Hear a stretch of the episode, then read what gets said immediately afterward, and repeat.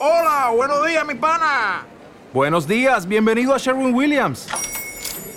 ¡Ey! ¿Qué onda, compadre?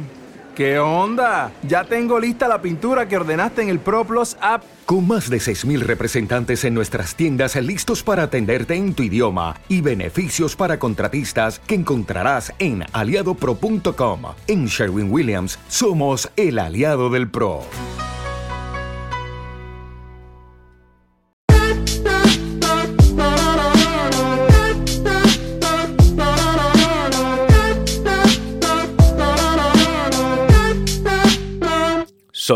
Oscar García y esto es La Pistachería. Baby, too controlling. I'ma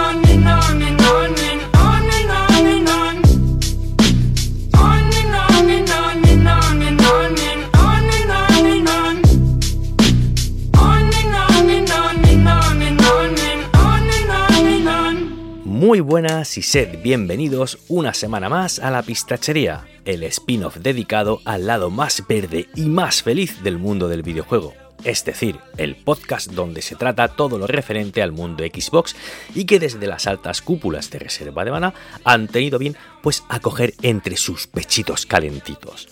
Ya sabéis que esta temporada la pistachería viene en dosis quincenales y si la semana pasada tocó un mini especial monográfico o algo así, porque ya cada vez lo llamo de una manera distinta, esta semana pues toca volver a los orígenes y la pistachería viene en su versión más concentrada, que no por ello peor. En el programa de hoy pues vamos a hablar de cochecitos, de Activision, de vaqueros y de juegos que entran y salen del catálogo del que los jugones más envidiosos de la bancada azul llaman pobre paz. Amigos míos, camaradas, pistacheros todos, ya sabéis lo que os vais a encontrar en la sexagésima pistachería que está a puntito de arrancar. Y si por aquí hay algún nuevo oyente, decirle que bienvenido al único podcast que vais a encontrar en todo iVoox, donde en el minuto 10 estamos la pelotas al Tito Phil y en el 15 pues nos estamos cagando en su puta madre. Así somos nosotros aquí en la pistachería. Y bueno, antes de empezar, recordados ese refrán que dice que no dejes para mañana lo que puedes hacer hoy y por eso te invito a que le des ya mismo, no esperes más y pulsa el corazoncito que hay en el reproductor de iVoox, que compartas la pistachería en tus redes sociales y que hagas la pole en los comentarios, que no se sabe, a lo mejor algún día volvemos a sortear algo y lo hacemos mirando quién ha hecho la pole del programa y podría ser tú. ¿Por qué no? Así que ya sabes, dale a la pole, coméntala en los comentarios. Y por supuesto, si crees que tantas horas que te da el universo RDM con el programa principal, con todos los spin-off que estamos sacando, merecen un premio más allá de tu caliente abrazo digital, te invito a que te hagas fan o mecenas o como quiera que se llame eso que te hace, eso que te conviertes cuando le das al, boten- al botoncito ese azul que tienes al lado del de suscribir en vuestro reproductor. Ahora sí, después de esta autopromoción tan rica que nos hemos marcado aquí en la pistachería, os pongo un tepazo y arrancamos la pistachería de esta semana.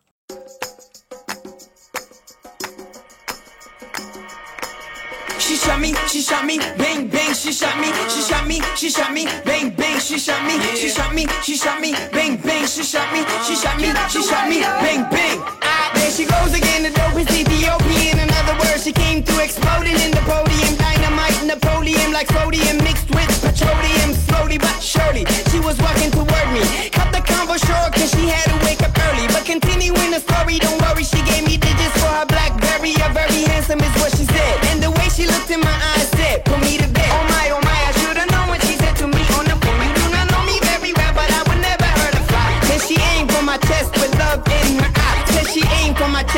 up in she was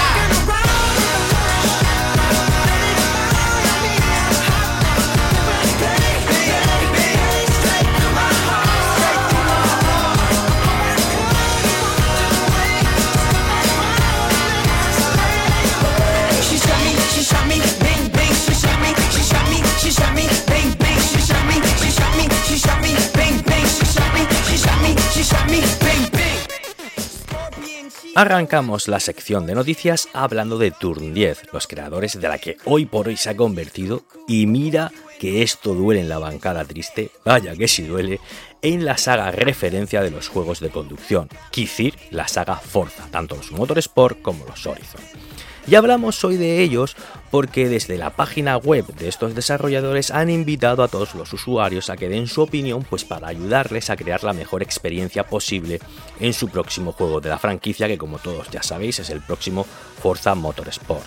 Los desarrolladores pues buscan todo tipo de opiniones y comentarios pues que les puedan ayudar, pues ya sea hablando de coches, de circuitos, de tipos de carrera, de modificaciones y reglajes, de DLCs que les gustaría ver en el juego, en fin, todo lo que a cada uno de vosotros se le pueda ocurrir y que esté relacionado con el mundo de los coches y la conducción y que bueno le apetezca ver en el próximo Forza.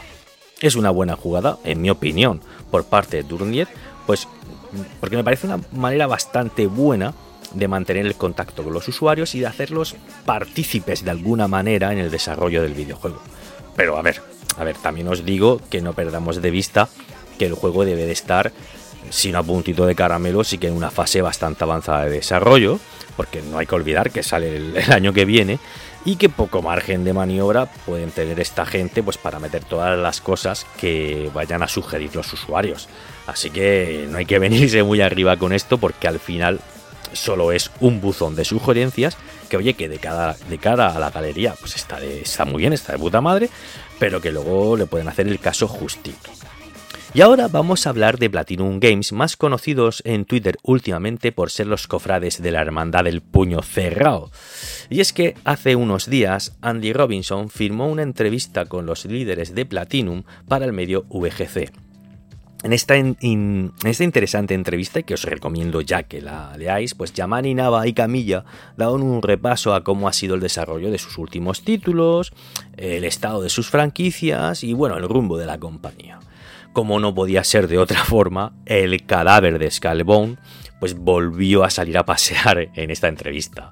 El periodista, aprovechando que estaban hablando del desarrollo fallido de este juego, pues lanzó la pullita de que hace unas semanas se le preguntó en otro medio a Phil sobre este juego y este pues no negó categóricamente que se pudiera retomar el proyecto. Pues bueno, los señores de Platinum, entre risas, pues indicaron que como estudio no podían comentar nada al respecto porque podrían revelar información innecesaria. A ver, que siguen jugando al gato y al ratón.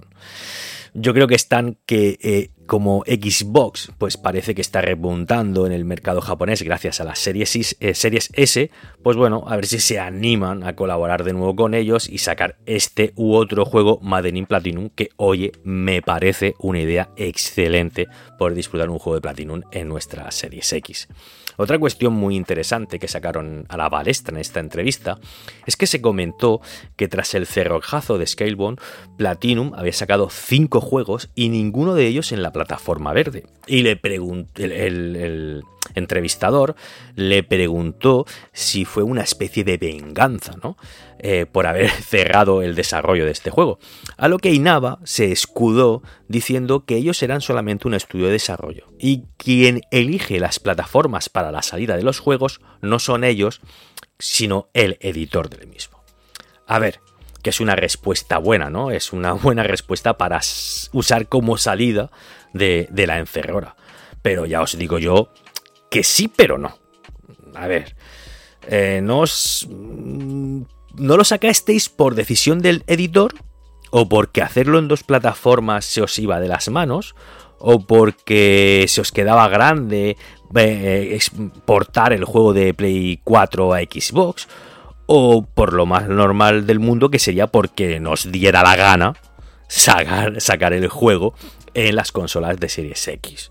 Porque a ver chicos, ¿Querrá el editor de un juego vender el juego en todas las plataformas posibles para vender las máximas unidades posibles? A ver, y nada, que no cuela, tío. que no cuela. Pero bueno, es la explicación que dieron ellos y bueno, ahí está para que la quiera coger. Ahí, la tienen. Yo, como digo, os aconsejo que os leáis la, la entrevista entera porque está muy, pero que muy entretenida. Y ahora vamos con una de esas noticias que me ponen malo. Y veréis, es que según informa el portal francés Xbox Gen, los grandes estudios ya estarían recibiendo los nuevos kits de desarrollo de la nueva Series X Pro, por llamarla de algún modo, ¿vale? Y, bueno, igualmente estarían también recibiendo las supuestas unidades de, los, kits de desarrollo de la consola de Sony, las PS5 Pro, por llamar también de algún modo, ¿no? Estarían aterrizando eh, en los grandes estudios de Triplesa. Este medio también se ha aventurado a decir que los lanzamientos de estas nuevas máquinas serían para finales del próximo año, comienzos del siguiente, es decir, para final del 23, comienzos del 24. A mí esto me toca soberanamente las narices, por no decir que me toca mucho los huevos. A ver, alguien me tiene que explicar a mí, de manera coherente, que un tipo de Murcia lo pueda entender, que las series X, que no tienen ni dos años, se ha quedado pequeña, que ya ha tocado techo gráfico y que se necesita una máquina más potente en apenas dos años, como digo, de su lanzamiento, bueno, tres si tenemos en cuenta que, según este medio, saldrían a finales del 23. ¿Qué pasa? ¿Ya se han quedado chicas? Eh, ¿Ya estamos pensando en los 8K? ¿Pero dónde vais, nenes? ¿Dónde vais? Si esta era la generación del 4K 60 FPS y aún no hemos visto nada de eso. Aún no hemos visto nada de eso, los desarrolladores no son capaces de estrujar las consolas para conseguir esos 4K 60 FPS y estáis ya pensando en, 4, en 8K. Vamos a ver, mm, de verdad, es que es para matarlos. Pero es que si miras a la acera de enfrente, es para echarte a llorar. Vamos a ver, Sony, ¿no tienes stock de la PS5 normal y estás estudiando sacar un modelo nuevo? ¿Para qué? si no lo puedes vender, si no eres capaz de, de, de, producir, bueno, tú o quien sea que te las haga no es capaz de producir a un ritmo normal la consola que ya tienes, vas a sacar otro modelo distinto. En fin, de verdad, seas pipero, seas pistachero, en mi opinión, esto, a dos años del lanzamiento de nuestras consolas, es una puta mierda, lo mires por donde lo mires. Y bueno, vamos ahora a hablar de otro nuevo capítulo del que se ha convertido en el culebrón de moda de este año y que se llama Activision en tiempos revueltos. Y es que tras las acusaciones y llantos por parte de Sony ante la CMA, escribiendo argumentos sobre monopolio, peligro para la industria y defensa de los jugadores, los suyos, claro está, pues le ha tocado el turno a que Microsoft exponga sus argumentos ante la comisión para que la compra pues, pueda proseguir de manera exitosa en esta segunda fase. Según las foticos que ha filtrado el señor eh, Tom Warden en el medio de Verge, parece que los chicos de Redmond han jugado bastante bien sus cartas y han hecho eso de que la mejor defensa es un buen ataque, y ante los mencionados llantos y lloros de Sony apelando a los malos que son los monopolios y toda esta historia que están comentando, pues Microsoft les ha recordado a la CMA y a Sony que, apretaos el cinturón que vamos, Sony ha sido la plataforma de consolas más grande durante los últimos 20 años, con más de 150 millones de consolas vendidas, lo que la hace más grande que Nintendo y el doble de tamaño de Xbox, teniendo un claro monopolio de Sony en el mercado que Sony se involucra, en una conducta que refleja su poder de mercado en los juegos de consola, incluyendo prácticas monopolistas como el aumento de precios de sus consolas sin temor a la pérdida de cuota de mercado. Que una compañía con una base de jugadores tan grande, recordemos 150 millones, sugiera que el tercer protagonista en el mercado de consolas lograra excluir a la primera marca en usuarios, excluirla del mercado es algo ridículo. Y que sus usuarios se queden sin títulos es también ridículo porque cuenta con más de 4.000 títulos dentro del catálogo.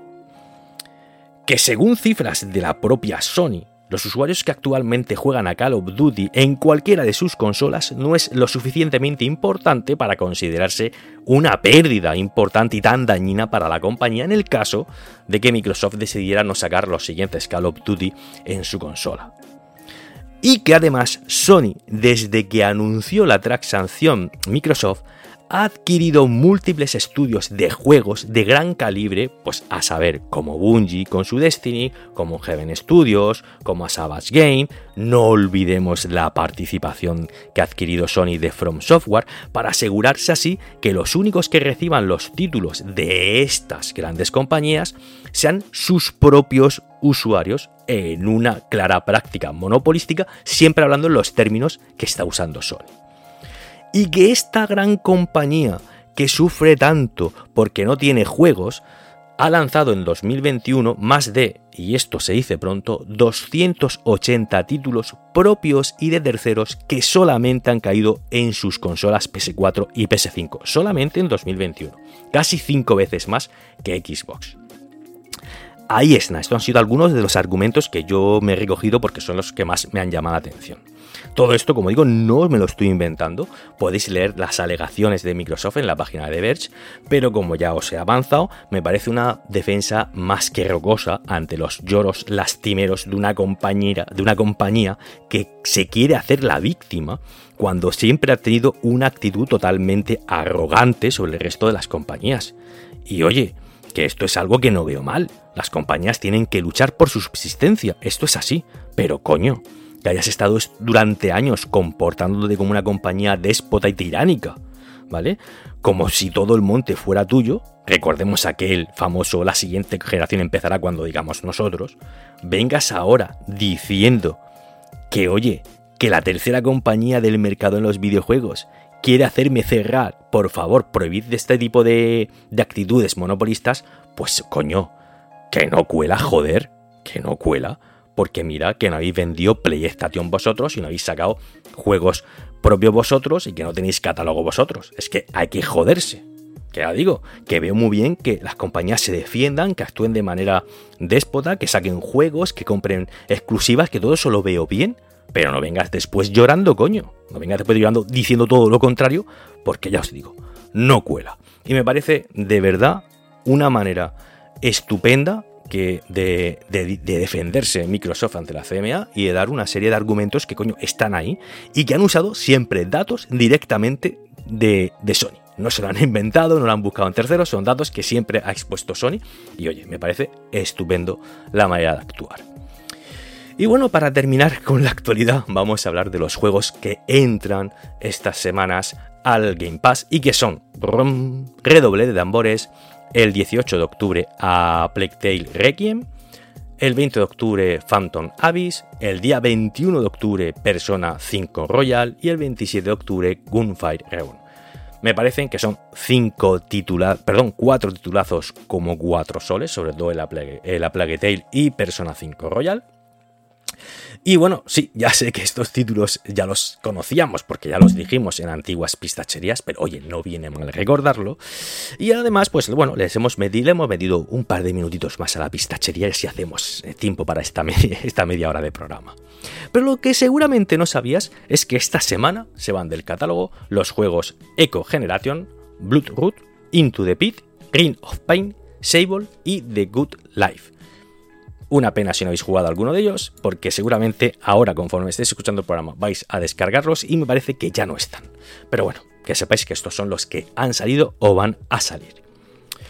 Y con esto terminamos la sección de actualidad que me parece que esta semana me ha cundido bastante. Y eso, y eso que me dejo fuera noticias tan riquísimas como la nueva demanda de acoso que se ha llevado a Activision. A ver, nenos, esto no lo habíamos arreglado ya. ¿O qué pasa? ¿Otra demanda más? Phil, pon orden aquí, me cago en todo. O, por ejemplo, otra noticia que dice que Obsidian quiere hacer un nuevo Fallout, pero que lo van a hacer cuando terminen About y The Outer World 2. Es decir, que mm, podríamos esperarlo para la próxima generación o la siguiente.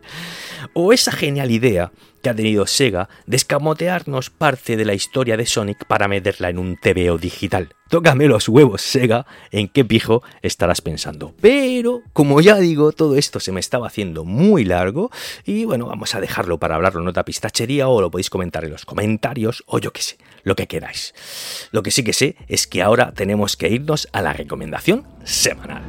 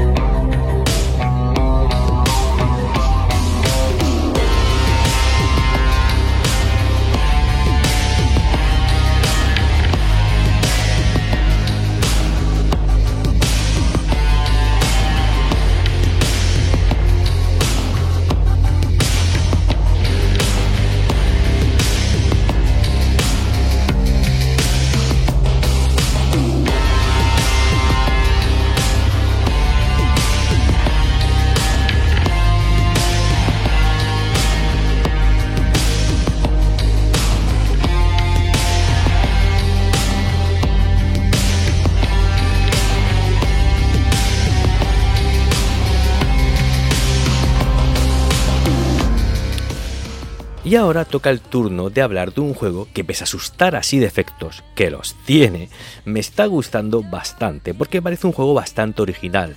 Quizás no en su propuesta jugable, pero sí en su historia y en el mundo que, nos propone.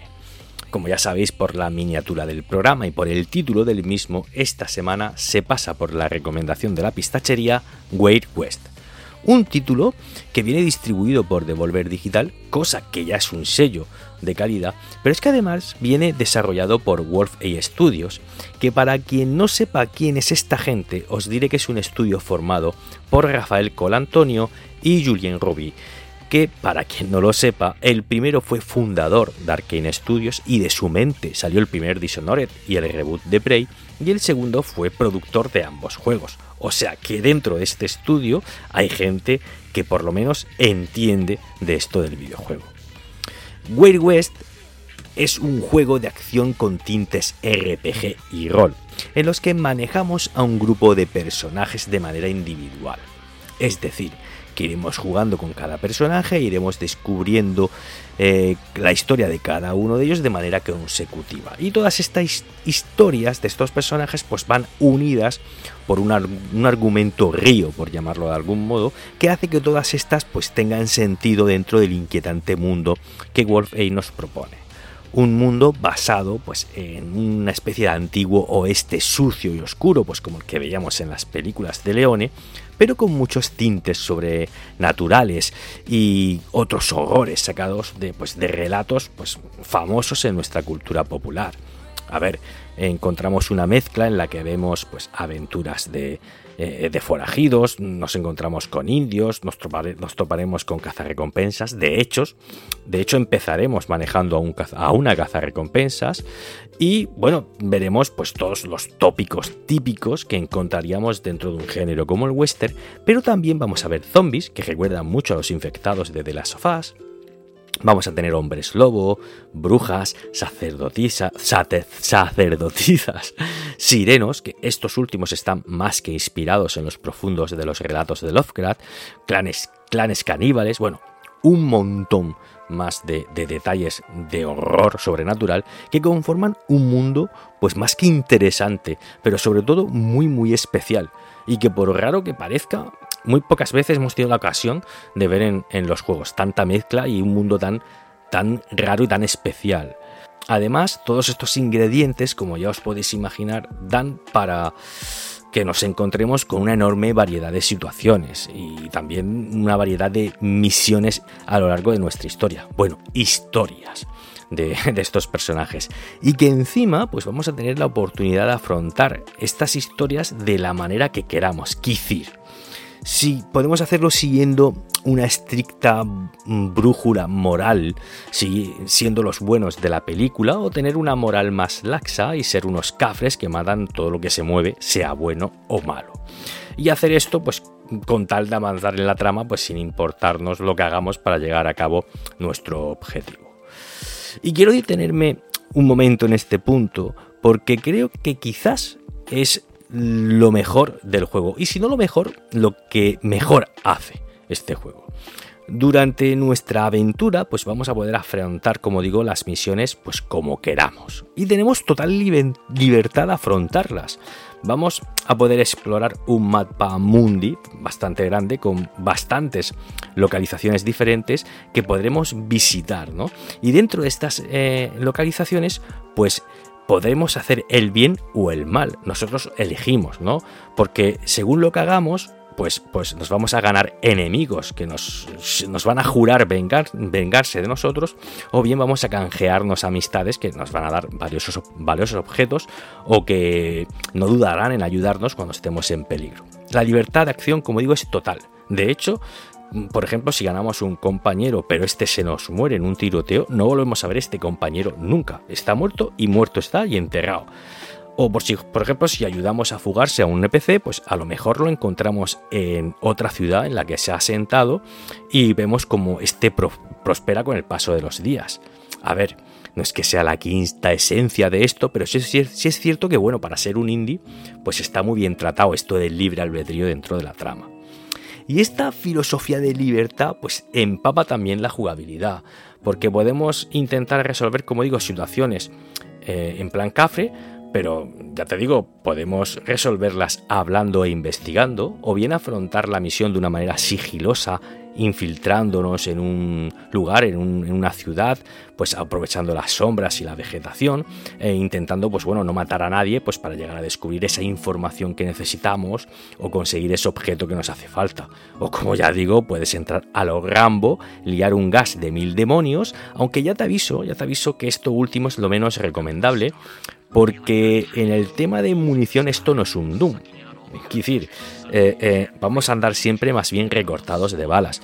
Porque sí, es verdad que cada vez que matemos o dejemos inconsciente a un enemigo, pues podemos registrarlo y podemos ver qué tiene dentro de. Recoger la munición que tenga dentro de, su cuerpo, ¿no? dentro de, de, su ropaje, o bien podemos comprarla en las tiendas. Pero una vez iniciado el tiroteo, amigo, no veas lo rápido que se pueden llegar a gastar las balas de tu revólver y qué rápido vas a tener que recurrir a usar otra arma de tu repertorio, de tu inventario, algo mejor más lento como un rifle o una escopeta, y que aún así también vamos a ver cómo las, las balas parecen que se nos caen de los bolsillos. En serio, es, es una locura eh, el ritmo con, con el que se llegan a agotar las balas. A nivel jugable el juego se presenta como un shooter de doble stick, es decir, eh, con un stick manejamos al personaje y con, otros, con otro apuntamos hacia donde quiere disparar, aunque si te lías mucho con este sistema pues puedes cambiar una opción entre comillas más sencilla en la que con un stick manejas al personaje, digamos que andas para adelante, para lado, para, para adelante, para atrás o para los lados y con el otro pues manejas lo que sería la cámara, con lo cual cuando giras la cámara gira también el personaje. Eh, luego, pues bueno, el juego es muy sencillo. Un botón, un gatillo para disparar, otro gatillo para tirar eh, las armas arrojadizas, pues tienes un botón de salto, un botón de acción, uno para rodar, también te puedes agachar para eh, buscar cobertura, también decías otro, botón para recargar. En fin, es un juego muy sencillo. E incluso tenemos una habilidad para hacer el tiempo bala, ¿no? Que, nos, que como ya todo el mundo sabe, pues hace como que frena el tiempo bueno, y consigues vaciar el cargador completo sobre nuestro objetivo antes siquiera de que tenga tiempo para apuntarnos. Además de todo esto, pues también vamos a ir desbloqueando otras ventajas de dos árboles de habilidades, dos, no uno, sino dos, que eh, uno es, por ejemplo, general del personaje y otro más centrado en las armas. Y que bueno, toda esta mezcla ¿no? de, habilidades de personaje y de armas y de los movimientos del personaje, pues dan unos, unos tiroteos pues con un ritmo muy frenético, son muy rápidos, hay muchos personajes disparando, tienes que estar continuamente moviéndote. La verdad que los tiroteos están muy guapos. Otra cosa muy interesante del juego es el carácter visual es que el juego tiene presente una vista isométrica y tiene un cel shading, ¿no? Y bueno, le sienta muy bien porque eh, crea esa atmósfera sucia ¿no? y terrorífica que quiere dar el juego. Los diseños de los personajes están muy bien, aparte tienes varios niveles de zoom para verlos de cerca. Y a nivel sonoro es un juego que está también bastante, bastante bien rematado. Eh, voy a hacer hincapié en el tema de los efectos sonoros, porque aquí son de 10. ¿eh? El tema de las armas, el tema de los sonidos de los personajes, sobre todo de los bichos, me parece soberbio. Y bueno, el juego viene en inglés, pero va, a subtitular al castellano. Llegados a este punto, no os quiero engañar. Como he dicho al principio, el juego tiene un par de peros bastante gordos que no se pueden ocultar. El primero de todo es que pese al mundo, al lore, a la variedad de situaciones que nos propone, a la libertad que tenemos. Pese a todo esto, la historia de los personajes es un poco meh, ¿de acuerdo? Yo quizá en vez de cuatro o cinco historias me hubiera concentrado en una sola historia, haber hecho un juego a lo mejor quizás algo más corto, pero sí bastante más potente a nivel narrativo y hubiera metido mucha más épica. Yo creo que aquí se ha diluido demasiado, el intento de la narrativa se ha diluido entre los cuatro personajes o cinco y eh, podría haber sido algo más épico. Y por otro lado, sí, los tiroteos están muy guay, están, son muy frenéticos, están muy chulos, pero al final termina siendo algo bastante repetitivo, sobre todo cuando ya desbloqueas bastantes habilidades. Al final eres la muerte personificada y te da la sensación esa de, bueno, otro tiroteo, vale, pues otro tiroteo. A ver, son dos pepas que hay que decirlas, porque si no las digo, cuando lleves dos horas jugando al juego, me vas a venir al comentario y me vas a decir, oye, ¿qué es que dijiste? ¿Qué tal? No, no, yo me curo en salud y digo esto por aquí. Pero, pero con todo, con esos dos grandes fallos que yo le veo al juego, me resulta una propuesta muy interesante ya no solo por, el lore que presenta, sino por todo el mundo que ha creado estos chicos de Wolf de Wolf A. Y creo que no es una mala idea que os lo instaléis como juego B, ¿de acuerdo? Que lo tengas ahí en la consola y cuando no sepas a qué jugar, pues bueno, te lo pones, le echas un par de horitas, cuando te canses te vas a otro y vas volviendo de vez en cuando a este Wild West. Porque te digo, el lore merece mucho la pena el juego y jugado en pequeñas dosis yo creo que es un juego de, de cabecera que da para mucho.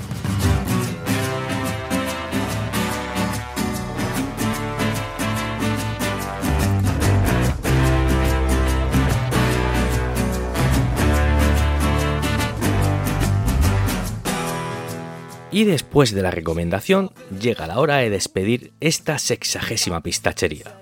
Espero que os haya gustado el programa de esta semana y no me quiero despedir sin antes daros, como siempre, las gracias por haber llegado hasta aquí y espero veros a todos y a cada uno de vosotros en el próximo programa dentro de 15 días. Ahora ya solamente quedaría decir eso de soy Oscar García y esto ha sido La Pistachería. For the thing that you don't understand. You got no fear of the underdog. That's why you will not survive.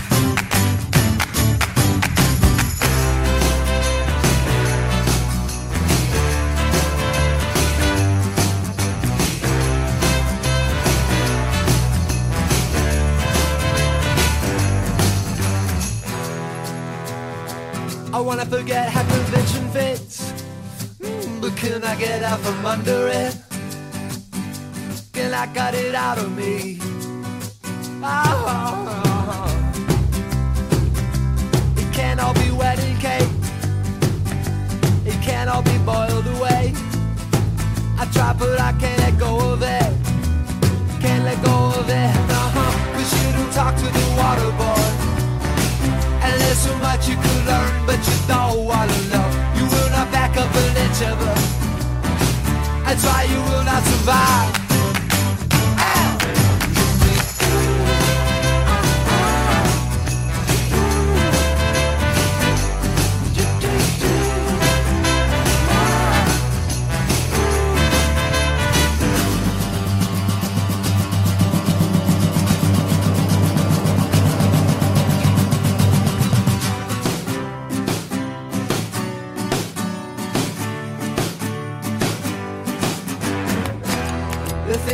Tell you now, it may not go over well. Oh, and it may not be thought a while. No way that I spell it out.